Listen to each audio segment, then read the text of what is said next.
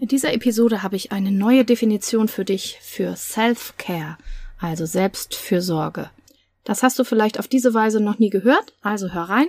Viel Vergnügen.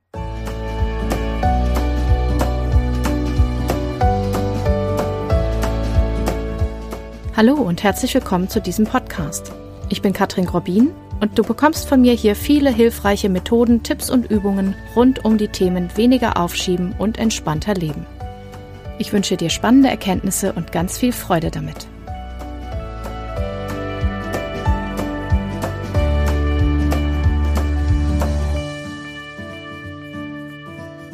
Self-Care, das bringen wir ja vor allen Dingen in Verbindung mit Selbstfürsorge im Sinne von Wellness vielleicht und sich wohlfühlen und äh, dass es einem so richtig gut geht und man vielleicht in die Badewanne geht oder Sauna macht oder irgendwas Schönes und in dieser Form finde ich das auch schon eine sehr, sehr gute Sache und mache das auch sehr, sehr gerne. Allerdings sind wir ja hier nicht nur unter dem Entspannungsaspekt unterwegs, sondern auch zum Thema produktiv sein, weniger aufschieben. Und auch dafür kann man eine Definition heranziehen, die ich mal gehört habe zum Thema Self-Care. Und zwar, would my future self care? Also übersetzt, würde mein zukünftiges Ich das, was ich gerade tue oder auch nicht tue, gut finden? Und wie würde es darüber denken oder wie würde es sich damit vielleicht auch fühlen? Schau doch einfach mal, überleg dir mal, wie denkst du zum Beispiel heute über dein Verhalten vor einer Woche oder zwei oder vier oder zehn Wochen, vor fünf oder sechs Monaten oder vor zwölf Monaten, also vor einem Jahr. Bist du zufrieden mit dir? Fühlst du dich gut? Oder wünschst du, du wünschtest du, du hättest etwas anders gemacht? Denn das ist eigentlich die häufige Form, wenn wir zurückblicken. Ja, es ist eher seltener, gerade auch kulturell bedingt, ob, dass wir zufrieden sind mit dem, was wir gemacht haben. Es ist häufiger, dass Leute sich dann, wie ich es immer nenne, auf den Kopf hauen und sagen, ach, hätte ich doch bloß. Hätte ich doch bloß früher angefangen, hätte ich mich doch bloß schon vor einem Jahr gesünder ernährt und mehr bewegt, hätte ich vor drei Wochen bloß mehr geschafft, als ich Zeit hatte, hätte ich mich besser um mich gekümmert, dann wäre ich jetzt vielleicht nicht krank oder hätte ich dieses Projekt doch bloß schon vor einem Jahr angefangen oder auch zu Ende gemacht. Und ich nehme mich da nicht aus, mir geht das auch so. Es gibt auch bei mir immer mal Projekte, wo ich denke, ach man, das wäre jetzt schön gewesen, ich hätte und so weiter. Aber du weißt ja, hätte, hätte Fahrradkette, das bringt ja jetzt nichts mehr. Was wir daraus aber lernen können, ist, dass du dir jetzt mal überlegst, wie wirst du in x Wochen oder auch Tagen, Monaten, Jahren darüber denken, was du jetzt tust oder nicht tust. Also was, ähm, ja, wie würde dein zukünftiges Selbst das finden, was du gerade machst oder nicht machst? Und wenn du also zum Beispiel gerade irgendetwas aufschiebst, weil es unangenehm ist oder du dich verwirrt fühlst oder nicht weißt, wo du anfangen sollst oder du es irgendwie, ja, lästig vielleicht auch findest oder unbequem oder was auch immer, dann frag dich einmal, wie es deinem zukünftigen Ich gefallen wird, wie du gerade deine Zeit verbringst und was du machst und was du liegen lässt. Denn du in deiner zukünftigen Version darfst das dann ja ausbaden. ja, egal was du jetzt machst. Wenn du was Gutes machst, wenn du versuchst, jeden Tag ein bisschen besser zu werden oder jede Woche ein Stück weiterzukommen mit irgendetwas oder dich jeden Monat ein bisschen besser um dich zu kümmern und eine neue Gewohnheit vielleicht einzubauen, die dich gesünder, fitter macht oder die dich produktiver macht oder was auch immer du dir vielleicht auch an Neujahrsvorsätzen gesetzt hast vor ungefähr zwei Monaten, nee, drei Monaten. Siehste, so schnell geht die Zeit.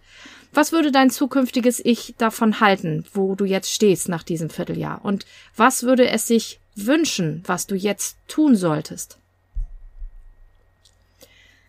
Ja, das kannst du einmal wirken lassen und einmal darüber nachdenken. Und vielleicht gibt dir das ja den kleinen Motivationskick, dass du jetzt anfängst mit der Sache, die du gerade aufschiebst, egal was es ist, ob es jetzt gerade mehr Entspannung ist oder mehr Self-Care in dem Sinne, wie du es vielleicht kennst, dass du dich besser um dich und deine Gesundheit und deine Entspannung kümmerst.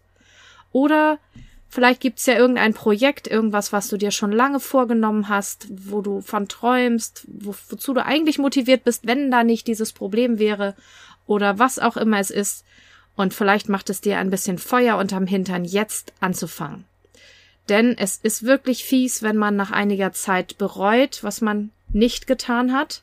Es gibt Studien dazu, die zeigen, dass auch Menschen wenn sie kurz davor sind, diese Erde zu verlassen, also im Sterben, dass sie eher das bereuen, was sie nicht getan haben und weniger das bereuen, was sie gemacht haben, selbst wenn es komplett den Bach runtergegangen ist. Ja, selbst wenn sie irgendwas versucht haben und es nicht funktioniert hat, sagen die meisten, vor allen Dingen, wenn es etwas ist, was man wirklich mit voller Inbrunst und aus eigenem Antrieb probiert hat, dass man sagt, ich hab's wenigstens versucht und es klappt halt nicht alles im Leben, aber die Dinge, die man hätte machen wollen und die man dann doch nicht gemacht hat, weil irgendwas dazwischen gekommen ist, weil man irgendwas immer vorgeschoben hat, weil man irgendwas nicht machen wollte, die bereuen wir auf dem Sterbebett am meisten.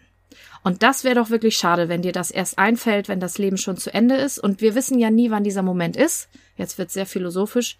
Aber ich möchte dir wirklich ein bisschen Dampf machen. Das erste Vierteljahr ist rum, ja.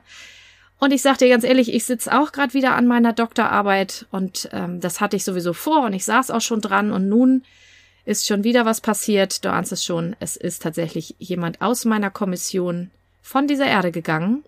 Das war zu erwarten, denn der wunderbare Professor Schmale ist 91 geworden. Das ist ein gutes Alter. Ich hätte mir gewünscht, er hätte noch ein bisschen länger durchgehalten und wäre noch ein bisschen länger geblieben. Das wäre schön gewesen. Ich habe ihn wirklich finde ihn sehr, sehr gut und seine Arbeit ähm, habe ich sehr genossen an der Uni, was ich da gelernt habe. Und ich hätte es auch sehr schön gefunden, ihn in meiner Kommission zu haben. Und nun darf ich ausbaden, wo, dass ich in den letzten Monaten und Jahren nicht so gut vorangekommen bin. Ich hau mir dafür nicht auf den Kopf, denn es hat natürlich alles Gründe gehabt und ich mache es halt in meinem Tempo. Und trotzdem ist es gerade nicht so schön, dass ich jetzt schon wieder meine Kommission umstellen muss. Denn das macht natürlich extra Aufwand, ex extra Ängste, extra Unannehmlichkeiten und lauter so Dinge, die ich eigentlich bei diesem Projekt gar nicht gebrauchen kann. Aber ich muss sagen, diese Konfrontation damit, dass das Leben endlich ist, dass ich nicht weiß, was morgen passiert und dass ich wieder merke, wie sehr ich es wirklich zu Ende bringen will, macht mir auch gerade noch mal gehörig Dampf im Kessel, dass ich wirklich, wirklich jetzt versuche, die Zeitfenster, die ich habe, zu nutzen. Ich hoffe, ich kann dich inspirieren, mit dieser kurzen Folge auch mit deinen Projekten weiter voranzugehen. Und wenn du eine Blockade hast, bei der du das Gefühl hast, ach, das schaffe ich irgendwie nicht allein, da brauche ich Unterstützung, dann schau doch mal auf meiner Seite, was du da alles finden kannst. Da gibt's schöne Online-Kurse, kleine und große.